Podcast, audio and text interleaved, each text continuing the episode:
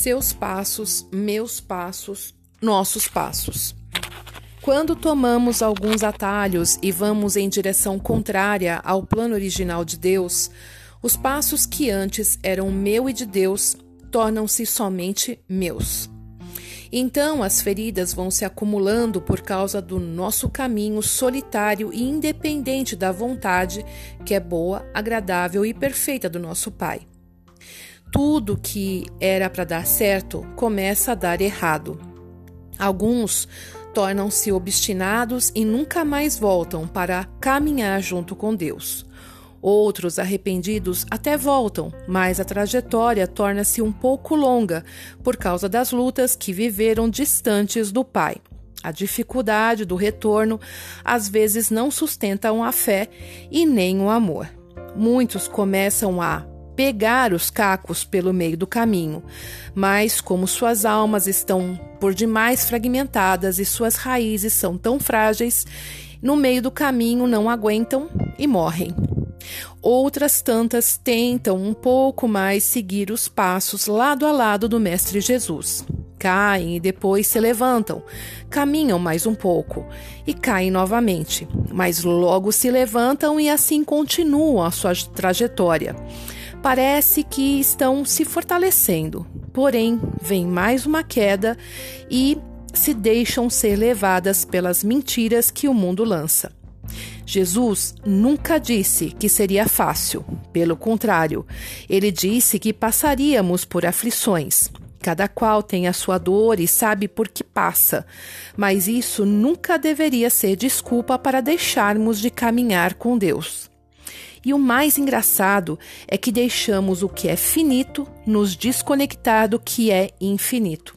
Olhamos tanto para este plano terrestre como se não fosse acabar nunca mais, e deixamos que um pequeno ponto nos tire o foco da eternidade. Mentiras que chegam em nossa mente e que se transformam em verdades e nos amarram em cadência de dor. E ficamos presos sem conseguirmos nos mover sem Deus, sozinhos na desesperança de acreditarmos que o aqui e agora é tudo que nós temos. Quanto às mentiras em nossas mentes, porque elas se tornam tão certas como o aqui e o agora. Porque é muito mais fácil acreditar no que é afável aos nossos sentidos e à nossa concupiscência da carne. Em seus passos, ele jamais me abandonará quando por seus passos eu sei que meu futuro é certo. Os meus passos andando sozinho, quem será que será o meu sustento nos momentos difíceis? Os nossos passos juntos nessa caminhada, mesmo passando por situações difíceis, Deus está comigo e Ele jamais me deixará. Sei que estou seguro e esta é a minha certeza, porque quando eu não aguentar, o meu Pai vai me pegar nos seus braços e me levar no seu colo, e que posso me refugiar nele quando precisar.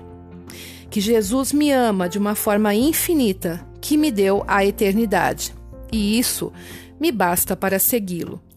Que seja sempre nossos passos, juntos lado a lado. Que assim seja, que nós escolhemos viver do lado de Jesus. Então, seja nossos passos mesmo, lado a lado, caminhando juntos, porque assim Ele vai nos sustentar nos momentos das piores dificuldades que nós passamos em nossas vidas. Porque passar as dificuldades nós iremos, mas nós podemos escolher se com Ele ou sem Ele. Beijo no coração de todos e até o próximo podcast.